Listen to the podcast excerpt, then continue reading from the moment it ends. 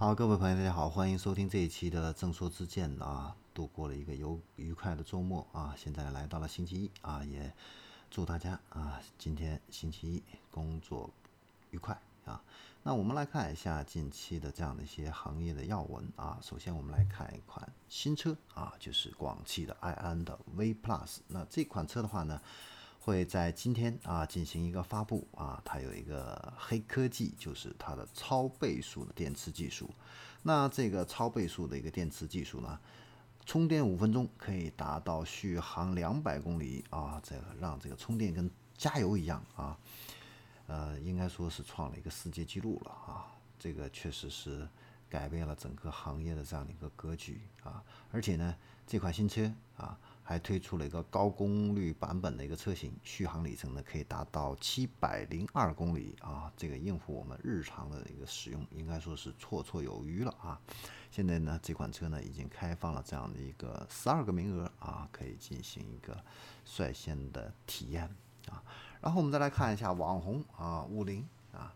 那近日的话呢，网红这个五菱呢，它又表示。要在九月二十九号天津的国际汽车展览会要发布它的首款这个两座的纯电动车型，叫 Nano EV 啊。那这款车型的话呢，会在十一月份上市啊。那这款车型它有什么亮点呢？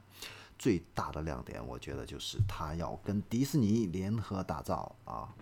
那它会融入很多的角色的 IP 来提升这款车的一个辨识度啊，来获得更多的年轻消费者的一个喜爱。那那这款车呢很小啊，它的长度只有两米五，轴距呢也只有一百啊一米六啊。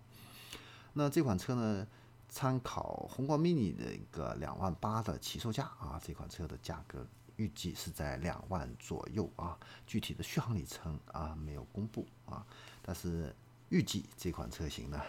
仍然有可能还是一个爆款啊，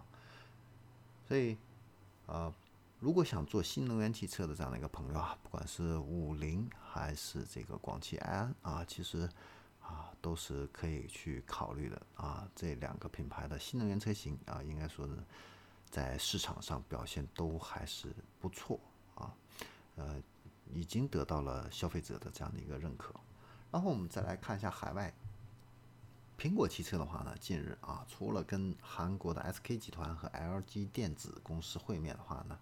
来商讨苹果汽车的一个研发相关事事宜之外啊，近日呢，他又跟丰田公司进行了这样的一个接洽。啊，那它的目标的话呢，是在二零二四年开始生产苹果的自动驾驶汽车啊。但是因为这个疫情的一个情况，还有这个芯片的一个危机啊，苹果的这个投产呢，可能要延迟到二零二五年或者说是更久以后啊。但是进度啊，现在确实已经开始加快了。然后我们再来看一下恒驰，恒驰的话呢。是恒大旗下的这个新能源汽车品牌啊，前一段时间呢，这个销声匿迹了很久一段时间了啊。那近日的话呢，官方呢又有这样的一个发声啊，就是它的恒驰的一三五六七这几款车型呢，它的夏季测试已经呢完成啊，分别是在这个地表温度达到八十度的吐鲁番和相对湿度达到百分之九十的琼海。啊，进行的。那五款车型呢，总共进行了，总共有五十三辆同步测试啊，历时七十天啊，测试呢时长超过两万小时，里程呢超过了五十万公里啊啊，同时呢，它也完成了暴晒的实验、扬尘的实验等等这样的一个项目啊，可以看到啊，恒驰呢也是在加快自己新能源车这方面的一个进度啊，但是呢，短期啊，因为恒大集团资金这一块的话呢，啊，需要的一个补充啊，所以他现在也在寻找这样的一个合作伙伴啊。然后我们再来看这个广汽集团，广汽集团的话呢，它近日呢在准备推进一个混合所有制的一个改革啊，要进行一个增资扩股、引进战略的一个投资者啊。那未来的话呢，它会。呃，找机会要进行一个上市，同时呢，呃，广汽集团也把自己的新能源汽车研发，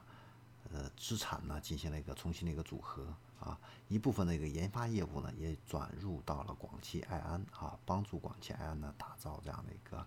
呃研发能力啊，形成一个研产销一体化的这样的一个科技公司啊。